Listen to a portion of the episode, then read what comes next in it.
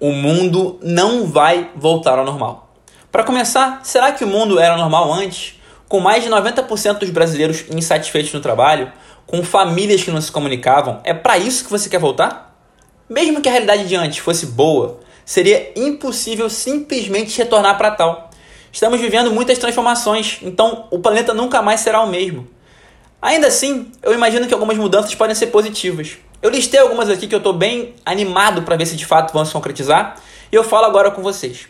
Primeira delas são novos modelos de negócio. Eu vejo palestrantes faturando com lives, personal trainer dando videochamada para mais de 20 alunos e escolas dando aula online. Tudo isso estava disponível, claro, mas tínhamos medo de testar.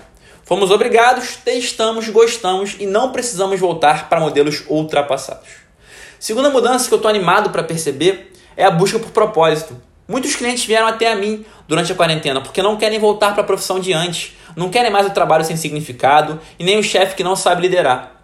Por serem obrigadas a olhar para dentro, essas pessoas encontraram interesses adormecidos, paixões e querem colocar isso para fora. Então, mesmo que a gente volte para as ruas, uma vez que você descobre o seu propósito, não tem volta.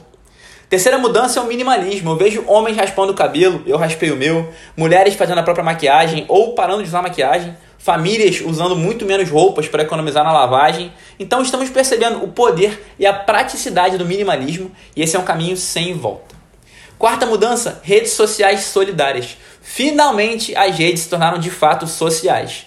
Lives para arrecadar dinheiro, vaquinhas para trabalhadores braçais, conteúdo que realmente ajuda as pessoas tudo isso está maravilhoso. Nossa hiperconexão finalmente ganhou um sentido e tenho certeza que vai ser assim daqui para frente.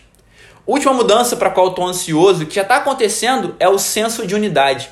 Se um homem na China contaminou o mundo inteiro, o que te faz achar que os seus atos são isolados?